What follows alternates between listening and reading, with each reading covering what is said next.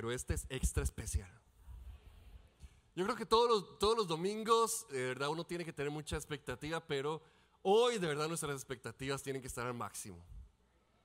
Hoy, señoras y señores, estamos celebrando que nuestro Jesús, nuestro Salvador, venció la muerte y que Él vive para siempre y regresará por nosotros.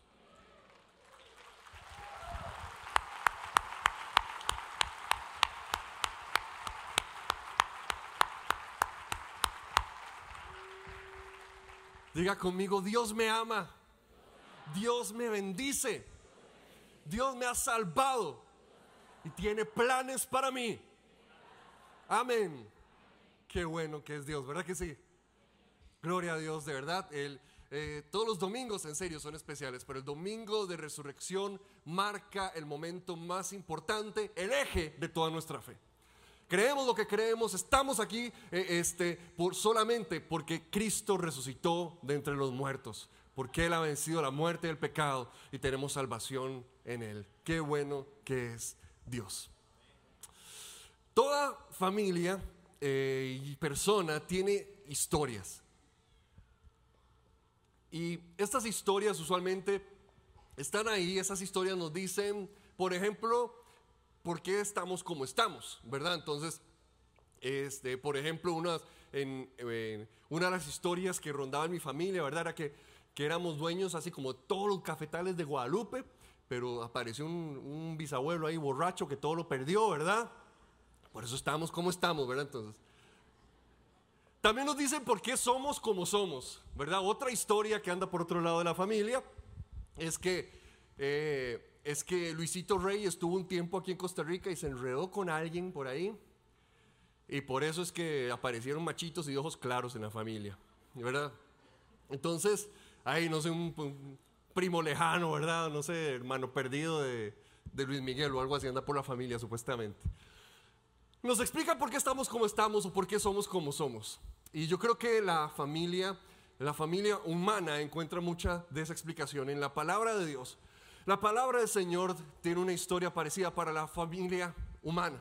En Génesis capítulo 1, Dios empieza, la palabra del Señor empieza a mostrarnos a un Dios creador. Y ese Dios creador es bueno. Ese Dios creador tiene buenos planes para su creación. Ese Dios creador quiere que brote vida y una, y una vida eh, este, inimaginable, bueno, de hecho inexistente hasta ese momento. Ese buen creador quiere lo bueno para su creación y entonces empieza a crear una cosa tras otra, tras otra, hasta que se queda viendo todo lo que hizo y termina concluyendo lo que he hecho es muy bueno. Dios en su creación, en Génesis, empieza a crear un mundo en, paz. De hecho, es un concepto muy rico que, es el shalom, es, la paz, es la plenitud, es la armonía completa y total. Eh, y ese es el mundo que el creador empieza a poner, eh, eh, en el universo. Ese es el mundo que está en los planes del creador. Sin embargo, nos encontramos con la triste sorpresa de que ese shalom de Dios, esa paz con la que Él ha creado el mundo, ha sido interrumpida. Y fue interrumpida por el pecado, porque la creación le dio la espalda a su creador. Porque la creación decidió darle la espalda, ignorar eh, y dejar de obedecer al creador. Porque si seguía, si seguía la voz de su creador, ese shalom iba a seguir floreciendo. Si seguía la voz de ese creador, esa, esa paz, esa plenitud, esa armonía, iba a seguir floreciendo. Pero su creación decide dejar de escucharlo. Y en la historia de Adán y Eva nos encontramos su historia y mi historia.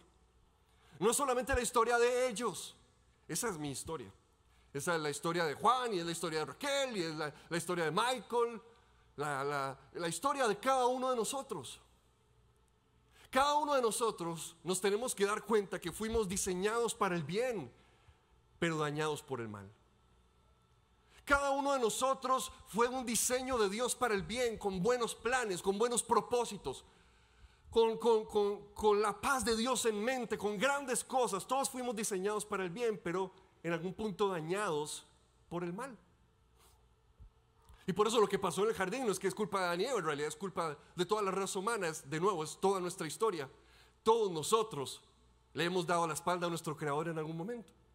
Todos nosotros hemos decidido darle la espalda a nuestro creador en algún momento. Y entonces aquí en medio de ese punto se empieza a mostrar la misericordia de Dios. Porque la misericordia de Dios siempre aparece en nuestros peores momentos. La misericordia de Dios siempre aparece en los momentos más oscuros. Y esa misericordia no solo estuvo ahí para cubrir a Adán y Eva en su desnudez, ¿verdad? Haciéndoles ropas nuevas. Sino que esa misericordia de Dios estuvo ahí para sacarlos del Edén. Porque una de las cosas que yo escucho cuando la gente narra la historia del Edén es que Dios se enojó con ellos y por castigo los sacó del jardín. Pero en realidad cuando nosotros leemos la razón por la que Dios los sacó, Dios dijo en Génesis 3:22, no vaya a ser que tomen del árbol de la vida y vivan para siempre. ¿Cuál era el problema? Que si Adán y Eva en su pecado tomaban del árbol de la vida, iban a vivir para siempre en pecado. Y Dios dice, ese no es el plan que yo tengo para mi creación. El plan para mi creación no es que vivan para siempre, por toda la eternidad, sometidos a su pecado. El plan que yo tengo para mi creación, estaba diciendo Dios, no es que vivan para siempre en, en, la maldición de esa desobediencia. El plan que yo tengo para mi creación no es, que, no es que por toda la eternidad estén marcados por lo que sucedió. Entonces Dios en su misericordia los aleja del árbol de la vida, porque no sea que coman y vivan para siempre estando en pecado. Así que esa misericordia de Dios decide sacarlos de ahí y los lleva al este del Edén. Los saca y dice que dice la palabra del Señor, además nos enseña que Dios salió con ellos del jardín. Dios no solo tuvo la misericordia de cubrirlos, no solo tuvo la misericordia de sacarlos, Dios tuvo la misericordia de salir con ellos. Porque Dios pudo haberse quedado en el jardín. Dios pudo haber dicho, salados ustedes, ustedes son los pecadores, yo me quedo aquí en el Edén. Dios pudo haber dicho, allá ustedes, ustedes son los del problema, yo me quedo aquí en el Edén.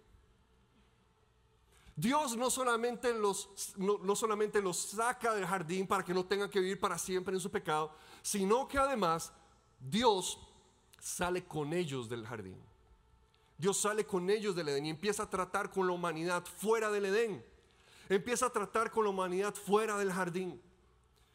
Ahora, cuando nosotros vemos esos primeros seis capítulos de Génesis que nos narran la historia de la humanidad, de por qué eh, eh, somos como somos, estamos como estamos, es como lo, como lo, que, lo que la Biblia está tratando de explicarnos. Eh, cuando nosotros empezamos a ver esos primeros seis capítulos, empezamos a ver que el ser humano parece que empieza a florecer, pero en realidad está construyendo un mundo de acuerdo a su voluntad y no de acuerdo a someterse a la voluntad de Dios. Y entonces parece que les empieza a ir bien, parece que empiezan a florecer porque pasan de, ser cazadores y recolectores eh, este, en esos primeros capítulos de la Biblia. De repente empiezan a convertirse en agricultores y pastores. Después de eso empiezan a edificar ciudades, empiezan a crear arte y cultura, empiezan a crear tecnología a través del bronce y del hierro. Entonces pareciera que van prosperando, pero en realidad esos primeros seis capítulos de Génesis nos muestran que mientras parecieran prosperar en, su trabajo en el mundo, en realidad están corrompiéndose cada vez más. Porque conforme avanzan, se va multiplicando su pecado. Y conforme parecieran que caminan hacia adelante, el pecado de ellos se va multiplicando poco a poco. Y empieza a haber celos entre ellos, empiezan a haber asesinatos, empieza a haber división, empieza a haber avaricia, empiezan a haber deseos de venganza, empiezan a levantarse un montón de cosas, a multiplicarse la maldad del ser humano, porque el ser humano no es capaz de construir su propio mundo dejando al Creador por fuera. El ser humano no es capaz de edificar su propia vida y sus propios planes si no está tomando primero en cuenta al Creador que le dio esa vida. Y ese es el gran problema que nosotros muchas veces repetimos. Nosotros muchas veces empezamos a edificar nuestra vida y pensamos que porque nos va bien en un negocio o porque tenemos una familia bonita o porque estamos haciendo eh, cosas que pareciera que están caminando bien, que, que, estamos, que todo está caminando perfecto y que no tenemos ningún problema. Pero la Biblia muchas veces nos hace esa radiografía como se la hizo en la humanidad en esos primeros capítulos de Génesis y nos dice, abre los ojos porque estás caminando cada vez peor. Piensas que te está yendo súper bien, pero las cosas más importantes las estás abandonando. Piensas que estás prosperando y que te estás caminando súper bien, pero aquellas cosas, las más valiosas, las estás abandonando. Y poco a poco te corrompes cada vez más. Y por eso es que en el capítulo 6 de Génesis, Dios se vuelve de nuevo, le hace esta radiografía a la humanidad y en Génesis 6.5 hace esta conclusión y dice, todos los pensamientos del ser humano van de continuo hacia el mal. Entonces Génesis, que fue la historia de la creación, ahora da lugar al diluvio, que es la historia de la anticreación.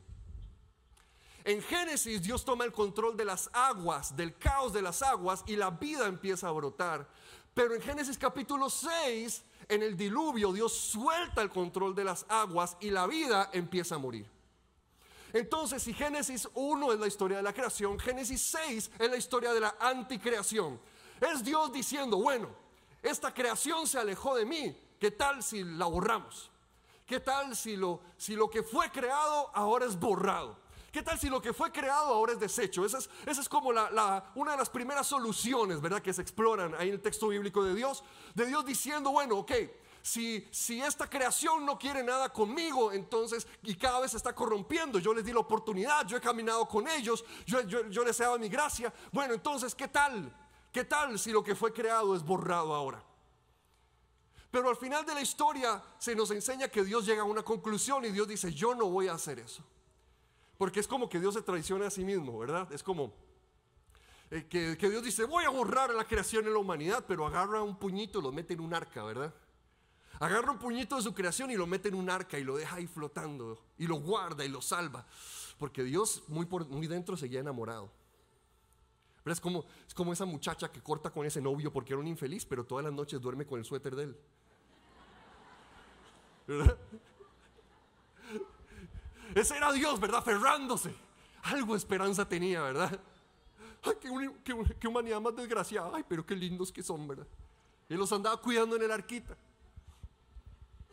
Y entonces es vacilón, de verdad, es como Dios traicionándose a sí mismo. Y entonces Dios dice, no, no, no. La anticreación no es una opción. Yo estoy demasiado comprometido, amo demasiado a mi creación como para borrarla. Amo demasiado a mi creación, estoy demasiado comprometido, estoy, estoy, estoy demasiado enamorado de ellos, de esta creación, como para destruirla, porque Dios es un Dios de creación, no de destrucción. Dios es un Dios que, que da vida, no que da muerte. Y entonces Dios dice, la anticreación no va a ser una opción. Y ahora brincamos muchos siglos después en la historia y se nos aparece un evangelista se nos aparece un escritor de los evangelios llamado Juan. Y en Juan capítulo 1, le voy a pedir que vaya conmigo allá. En Juan capítulo 1, este discípulo de Jesús decide meterse en la historia de la creación. Decide darle continuidad y mostrarnos cuál es la respuesta de Dios. El creador que, que dijo, hay que buscar una solución y ya vimos que la solución no es la anticreación. ¿Cuál puede ser la solución entonces? Juan capítulo 1, versículo 1 dice, en el principio ya existía el verbo. Y el verbo estaba con Dios. Y el verbo era Dios. Él estaba con Dios en el principio. Y por medio de Él todas las cosas fueron creadas. Y sin Él nada de lo creado hubiese llegado a existir. En Él estaba la vida. Y la vida era la luz de la humanidad. Esta luz resplandece en las tinieblas y las tinieblas no han podido extinguirla. Esa luz verdadera, versículo 9, esa luz verdadera, la que alumbra a todo ser humano venía a este mundo el que era la luz ya estaba en el mundo y el mundo fue creado por medio de él, pero el mundo no lo reconoció. Vino a lo que era suyo, pero los suyos no lo recibieron. Mas a cuántos lo recibieron, a los que creen en su nombre, les dio el derecho de ser hijos de Dios. Estos no nacen de sangre, ni por deseos naturales, ni por voluntad humana, sino que nacen de Dios. Y el verbo se hizo hombre y habitó entre nosotros y hemos contemplado su gloria, la gloria que corresponde al Hijo unigénito del Padre, lleno de gracia y de verdad. Juan entonces, desde el principio de su evangelio, decide empezarlo con exactamente las mismas palabras con las que empieza la Biblia, en el principio. Y él usa las mismas palabras exactamente, como está escrito la, la traducida la Biblia en griego. Juan usa esas mismas palabras. Juan dice, en el principio, inmediatamente nos acomoda en un contexto. Porque empieza a hablar de la creación. nos está llevando atrás. Juan está diciendo, hasta acá el mundo ha seguido su camino eh, eh, de corromperse cada vez más. Hasta acá el mundo ha seguido su camino de alejarse cada vez más, de ignorar al Creador, de insistir en ignorar a su Creador, de insistir en darle la espalda al que trata de darle vida. Y dice Juan, así que regresemos al inicio, regresemos al principio, regresemos a donde comenzaron las cosas a caminar mal. Y entonces Juan inicia su evangelio y dice, en el principio ya existía la palabra. Y la palabra estaba con Dios y es más, la palabra era Dios. Todas las cosas fueron creadas por esa palabra y sin esa palabra nada de lo que se, había, lo que se ve creado hubiese existido jamás. En esa palabra estaba la luz de la humanidad y la luz en las tinieblas resplandece. Y en él estaba la vida y empieza a hablar y empieza a mostrarnos cada vez más señales de todo lo que pasó ese en Génesis capítulo 1. Y entonces Juan empieza a hablarnos de esa palabra, porque en Génesis 1 una y otra vez se, se, dice, y dijo Dios, sea la luz, y dijo Dios, haga esto, y se hacía. Porque cuando el Creador dice que algo va a suceder, eso sucede. Y entonces una y otra vez dice, y dijo Dios, y dijo Dios, y dijo Dios. Y Juan nos llama la atención a esa palabra que era enviada por Dios que podía poner en orden cualquier caos. Esa palabra que era enviada por Dios que podía hacer que las aguas del caos se sometieran en su lugar. Esa palabra que Dios enviaba y la vida empezaba a brotar donde antes no había existido nada. La vida empieza a brotar, la vida empieza a salir porque Dios habló. Y Juan nos llama la atención y nos dice, esa palabra tiene nombre y apellido. Se llama Jesús, hijo de José y María.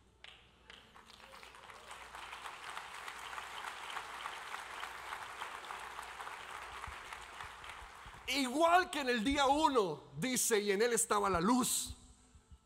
Porque la palabra fue enviada en medio de la oscuridad más terrible, en medio de la oscuridad más densa, en medio de las tinieblas más fuertes. La luz en medio de las tinieblas resplandece. Y esa palabra vino a traer luz. Esa palabra revelaba la voluntad buena del Creador. La voluntad del Creador de que brotara vida donde antes no lo había, de que hubiera luz donde antes solo había oscuridad. Hermanos, si en su vida ha habido oscuridad, si en su vida ha habido muerte, la palabra está aquí para hacer la voluntad de Dios.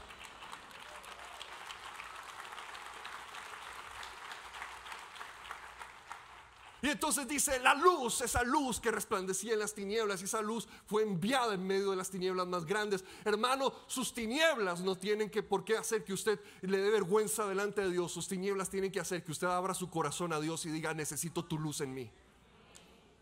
Dios no le tiene miedo a tus tinieblas. Dios no le tiene miedo a la oscuridad de tu corazón. Dios no le tiene miedo a las esquinas más oscuras y densas de tu alma porque Él está preparado para enviar su luz que hace brotar vida. Y dice, en Él estaba la vida.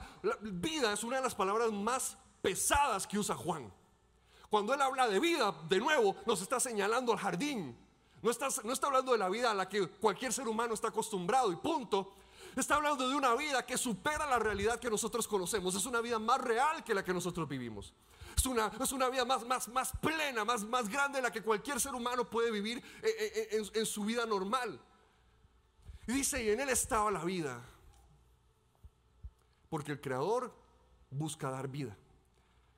Así que por eso esa palabra, esa luz, esa vida con nombre y apellido, dice, vino y habitó entre nosotros. Dios, lo que Juan nos está diciendo es que Dios nos está enviando de regreso al comienzo de la historia, donde las cosas empezaron a caminar mal. Y de repente imagínese la bendición de lo que pudiera ser reescribir los momentos más terribles de nuestra vida. Con esto no estoy hablando de que Dios está reescribiendo los momentos como vergonzosos, así como trágame tierra, ¿verdad? porque hay cosas que nosotros pasamos que nos hacen más fuertes, que nos hacen crecer, que nos desarrollan carácter, cosas que son feas pero que nosotros podemos enfrentar, seamos honestos. Pero hay cosas que destruyen la vida. Hay decisiones de las cuales uno nunca se puede volver. Hay cosas que nos dejan sin ningún futuro. Eso, eso es lo, con lo que está tratando Juan. Y eso es con lo que está tratando la palabra del Señor. Y si puede tratar con eso, puede tratar con todo lo demás. Hay cosas, hay decisiones, hay, hay, hay, pasos que se dan de los cuales nunca se puede regresar atrás. Nunca. La humanidad dio un paso del cual nunca pudo regresarse atrás. Y entonces Dios viene, nos toma de la mano y nos dice, regresemos al principio de la historia. De vuelta al jardín, que es la palabra que le estoy compartiendo hoy. Entonces por eso Juan nos dice en el principio, regresemos al principio. En el principio había oscuridad, pero Dios quiere traer luz. En el principio había caos, pero, pero Dios viene a traer orden. En el principio no había, no había vida, pero Dios viene a traer vida. Regresemos al inicio, regresemos al principio. Regresemos a donde las cosas empezaron a caminar mal. Y entonces la palabra hecha hombre vino a vivir aquello que nosotros echamos a perder. Él vino a, al ser ese segundo Adán del cual nos habla la Biblia, eh, ese, de nuevo, ahí va su nombre, porque la historia de Adán es su historia. Jesús vino a ser el, el Esteban que yo por mí mismo jamás podría, podría ser. Y ahora me ha tomado de la mano para guiarme y enseñarme el Esteban que Él verdaderamente ha creado y para lo cual Él me puso aquí en la tierra a vivir. Y de igual manera, eh, Dios, Dios te toma de la mano y Dios te ayuda a ser el, Roberto que nunca podrías haber sido por, por ti mismo, la, María que nunca podrías haber sido por ti mismo, porque todos le hemos dado la espalda a nuestro Creador y Jesús vino, nos toma de la mano nos dice, reescribamos la historia juntos. Yo te voy a mostrar los pasos por los que debiste haber caminado déjame llevarte. Por algo, una de las cosas que hace Juan eh, es que le dice, le dice a un hombre que le pregunta, bueno, ¿qué debo hacer en el reino de Dios? Y le dice, hay que nacer de nuevo. Porque si Génesis 1 es la historia de la creación, Génesis 6 es la historia de la anticreación, Juan es la historia de la recreación. Una historia siendo reescrita. Una historia siendo reescrita. Una historia que se, caminó mal y que Dios viene a rescatar y a escribir una vez más. Y ese verbo habitó entre nosotros. Y Juan nos lleva a través de toda su vida. Le voy a pedir que vaya a los últimos capítulos, a Juan 19.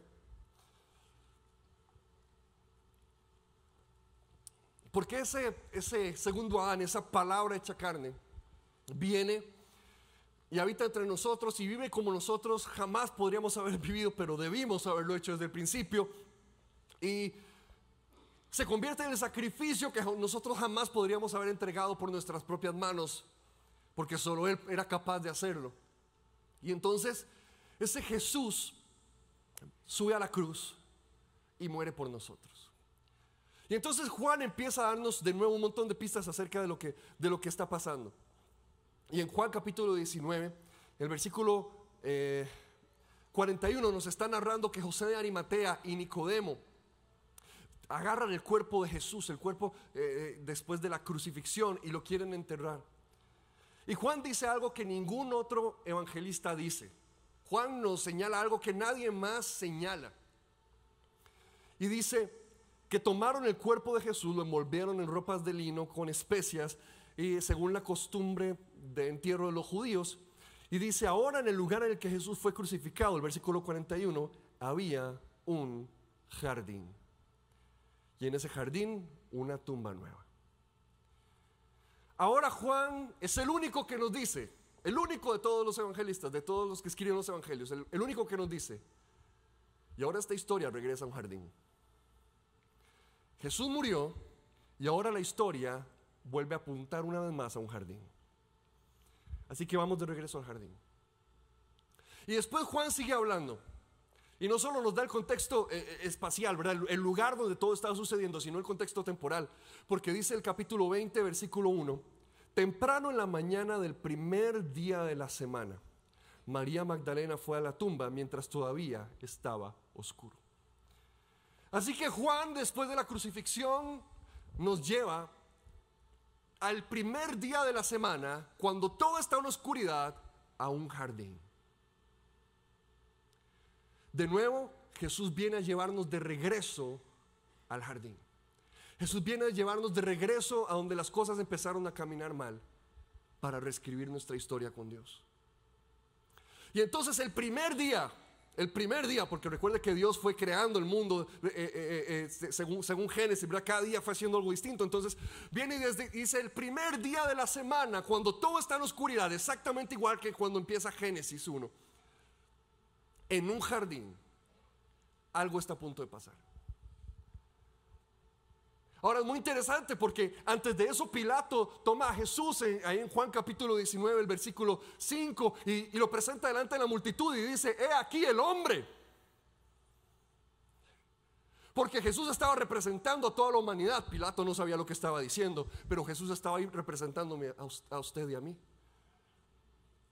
Y Pilato lo presenta y dice, he aquí el hombre. Y de nuevo Juan nos dice una vez más, vamos de regreso al jardín, al primer día de la semana, cuando todavía todo estaba en oscuridad. Y entonces María va a buscar a su Salvador, María va a buscar a Jesús. Y, después de, que, pase y encuentra la tumba vacía y va y les dice, y no lo, no lo logran encontrar, dice en el capítulo 20, el versículo, el versículo 15, que se aparece Jesús. Se aparece Jesús a María y le dice, a ella, mujer, ¿por qué lloras? ¿A quién estás buscando? Y María empieza a hablar con él y le dice, y ella pensando que se trataba del que cuidaba el huerto, le dijo, Señor, si usted se lo ha llevado, dígame dónde lo ha puesto y yo iré por él. María se vuelve al Jesús resucitado y lo que ve es un jardinero.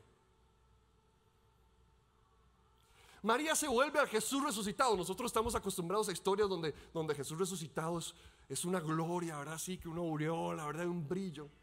Cuando María se vuelve a ver al Jesús resucitado, lo que ve es un jardinero. ¿Por qué? Porque vamos de regreso al jardín. En ese primer jardín había un jardinero que se llamaba Adán. Y en Adán, que nos representa cada uno de nosotros, decidió darle la espalda a su creador. Pero este nuevo jardinero en ese jardín, el primer día de la semana, cuando todavía todo estaba en oscuridad, había hecho algo diferente. Había vivido la vida que ningún otro Adán podía haber vivido. Y había arreglado las cosas entre la creación y el creador. Jesús empieza a reescribir nuestra historia. Hermano, Jesús está ahí dispuesto a reescribir tu historia, tu historia con tu Creador. Y tu historia puede estar llena de momentos muy oscuros y tristes y de muerte. Pero cualquier persona que esté dispuesta a permitir que ese Creador meta su mano donde Él quiere hacerlo, que ese Creador le ame como quiere amarlo, que ese Creador haga lo que Él quiere hacer en su vida, déjeme decir algo, su historia puede empezar a ser reescrita también.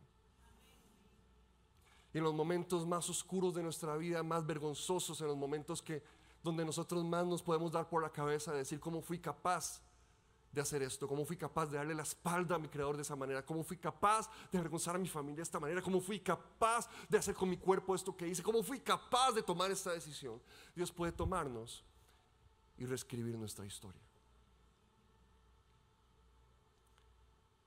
Por eso la Biblia no está jugando cuando nos dice si alguno está en Cristo, nueva criatura es. Las cosas viejas pasaron y aquí todas son hechas nuevas. Porque delante de los ojos de Dios, todos hemos sido llevados de regreso al jardín.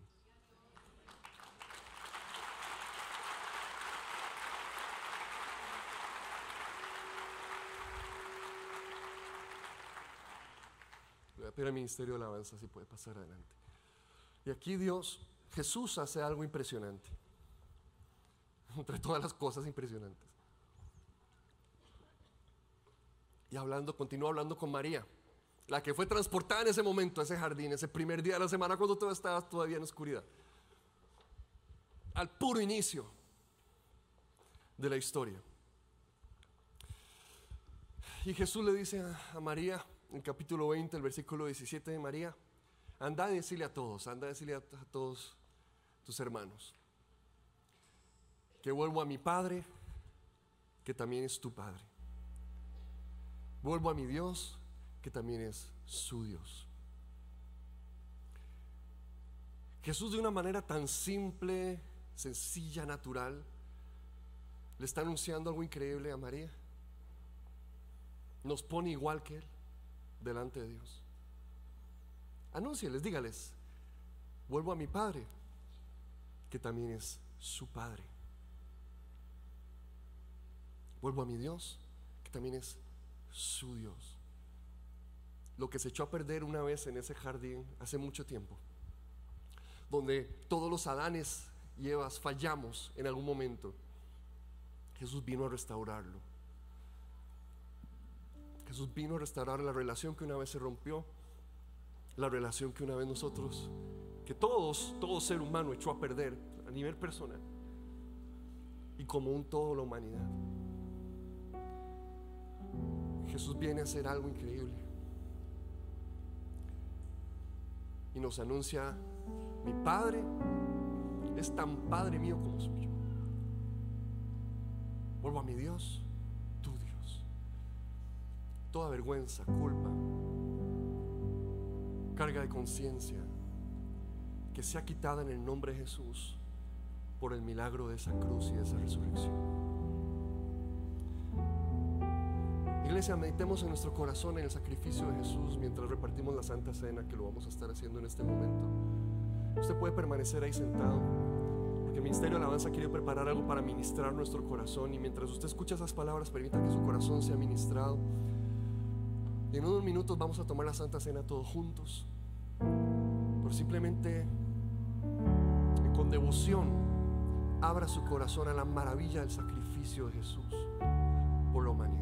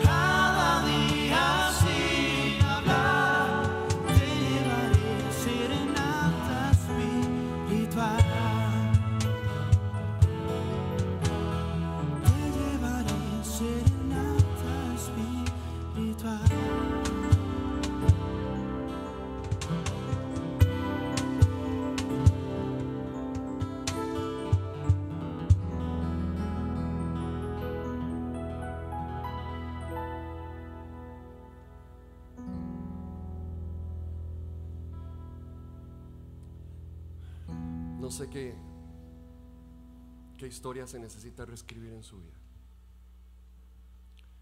No sé qué historia se necesita volver a ese jardín. No sé qué parte de su historia se le dio la espalda a su creador. Pero el sacrificio de Jesús es la invitación para, para aceptar que su mano se ponga sobre nuestra mano y sea Él el que empiece a escribir, a reescribir cómo debieron ser las cosas. De una creación que ya no le da la espalda a su creador, sino que se vuelve con humildad.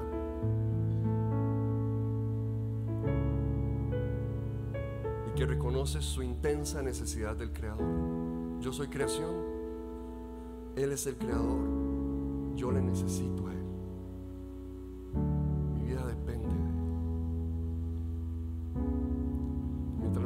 Para tomar la Santa Cena, entréguele al Señor cualquier parte de su vida en la que haya habido oscuridad y muerte, porque a Dios nunca le asusta eso. Él está esperando restaurar su creación. Todo lo que Él ha hecho, todo lo que Él ha hecho es luchar para restaurar su creación. Y hoy te lleva de regreso al jardín para decirte, mira, no tiene por qué estar esta oscuridad acá. Si me dejas, mi luz puede brillar sobre toda oscuridad. Tal vez esa oscuridad ha estado en tu cuerpo enfermo. Tal vez esa oscuridad ha estado en tu mente agobiada. Tal vez esa oscuridad ha estado en, tu espíritu seco y alejado de Dios. Pero hoy el Señor te está llevando de nuevo a ese jardín. Te lleva de regreso. Dios toma tiernamente a Adán de la mano y le dice, vamos de regreso. Déjame reescribir esta historia. Pongámonos todos de pie con nuestra con la Santa Cena en nuestras manos.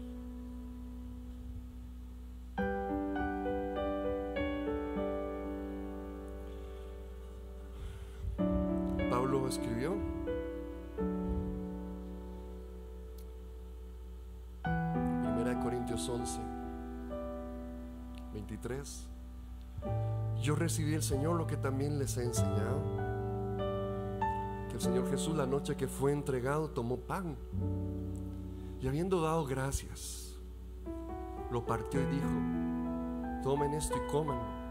Esto es mi cuerpo que por ustedes es partido. Hagan esto en memoria de mí. Como decíamos ahora en esa canción, que no se nos olvide. Hagamos esto en memoria de Jesús. Puede tomar su pan.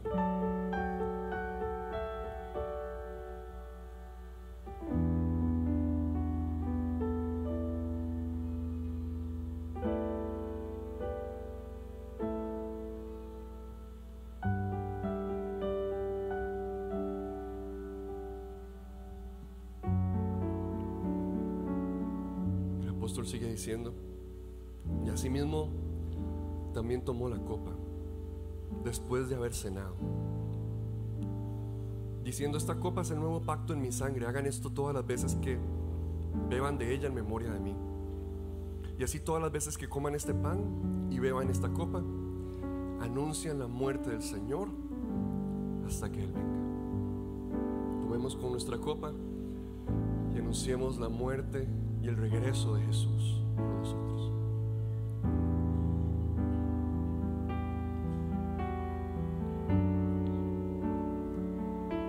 Y entrega levante sus manos.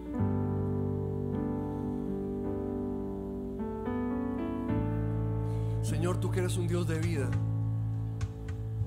Señor, expulsa toda muerte que ha querido venir a entrar en nuestro corazón, en nuestro hogar, en nuestro camino, en nuestra historia. Señor Jesús, tú que eres el Dios de vida, el Creador. Señor, cualquier oscuridad que nos hemos sentido perdidos y agobiados, Dios, sea arrastrada por esa sangre preciosa. Que de esas heridas brote luz, que de esa sangre salga vida. Señor, que nuestra historia sea reescrita. Tu palabra dice, si alguno está en Cristo, es una nueva creación. Las cosas viejas han pasado y todas son hechas nuevas. En ti, Jesús, nacemos de nuevo. En ti tenemos una nueva oportunidad. En ti es reescrita nuestra historia. En ti, Señor, en ti, precioso Jesús. Tú que no tenías por qué tomar en nuestro lugar, lo tomaste. Tú que no tenías por qué, Señor, sufrir, sufrir aquello que nos tocaba a nosotros, lo sufriste. Tú fuiste el sacrificio perfecto. Entregaste la ofrenda perfecta que nosotros jamás podríamos haber sido. Y por eso nosotros queremos ser ahora, Señor, esa ofrenda para ti en toda nuestra vida, todo nuestro ser. Señor, queremos amarte enséñanos a amarte. Sabemos que nuestro amor por ti es imperfecto, pero aún así tú nos enseñas a amarte. Sabemos que nuestra devoción por ti es imperfecta, que nuestra fidelidad hacia ti es imperfecta, pero aún así tú permaneces fiel y tú sigues amándonos. Tú eres obstinado en amarnos, eres obstinado, eres necio en querernos contigo.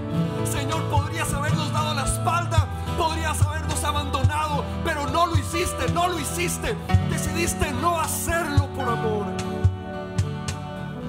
Qué tan bueno nuestro Creador, qué tan bueno nuestro Salvador, qué tan bueno eres tú, Señor. Jesús, hoy venimos, Señor, regocijándonos, Señor, agradeciendo y gozándonos por ese sacrificio, por esa vida que solo tenemos en ti. Toda oscuridad que hay en este lugar y muerte que pueda verse en mis cuidados en medio del pueblo de Dios, tiene que escapar ante la vida y la luz de Cristo. En el nombre de Jesús. Porque la palabra fue hablada, la palabra de un creador que quiere la paz, la armonía, la bendición, la plenitud la palabra de un creador que ama, la palabra de un creador que lo que quiere es dar vida, no muerte. Gracias, oh Jesús, gracias por llevarnos al principio. Gracias, oh Jesús, por reescribir aquellas partes de nuestra historia tan oscuras, tan echadas a perder, que nosotros jamás podríamos, Señor, habernos acercado para poder resolver eso. Gracias, oh Jesús, porque nuestra historia en tierra escrita, porque hay una nueva oportunidad, hay un nuevo día, hay nueva gracia, hay nuevo amor de parte tuya. Gracias porque el diseño de Dios para el bien en nosotros se cumple. El bien en nuestras familias, el bien en nuestros trabajos, el bien en nuestro ministerio, el bien en nuestro llamado, el bien, Señor, en nuestra relación contigo. Señor, el bien en todo lo que hagamos. Oh Dios, gracias, gracias, gracias. Gracias, gracias, gracias.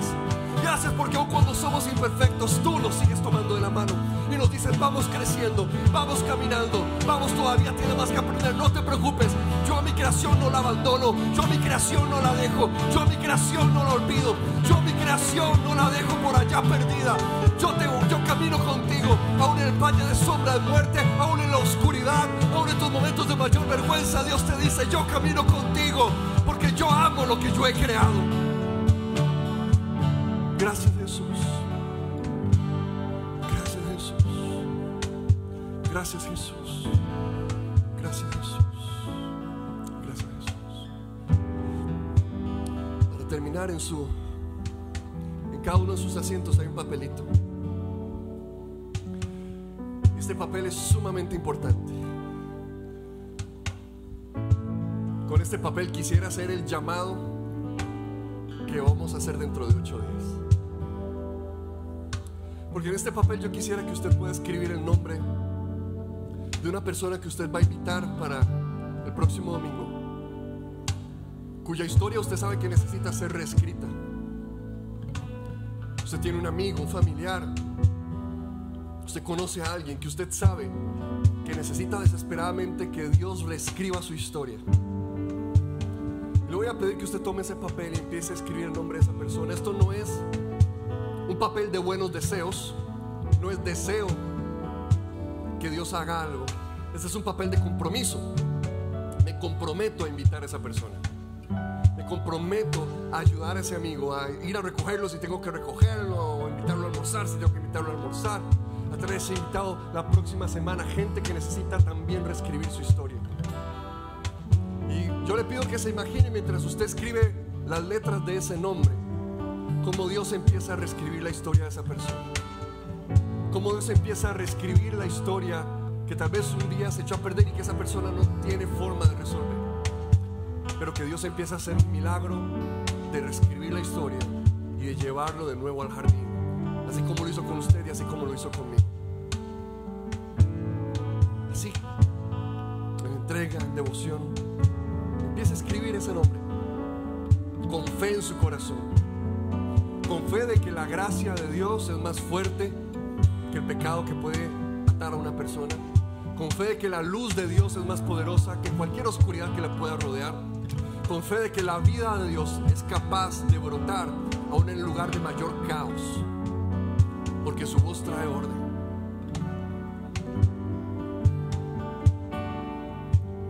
Y mientras nos vamos hoy gozosos y celebrando lo que Jesús hizo y que nuestra historia ha sido escrita, yo lo voy a invitar a que antes de ir se pueda traer ese papelito y dejarlo aquí en el altar.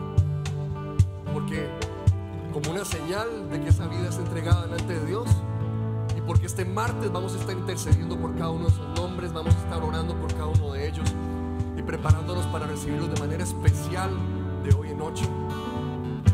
Así que mientras se prepara usted para salir el día de hoy, disfrutar, celebrar con su familia, venga, deje ese nombre con fe y entrega. Hoy llamamos a aquellos que quieren aceptar a Jesús en su corazón, que lo van a hacer dentro de ocho días y los traemos al altar de Dios. Iglesia, les amamos. Reescriba su historia con Dios. Que el Señor les bendiga.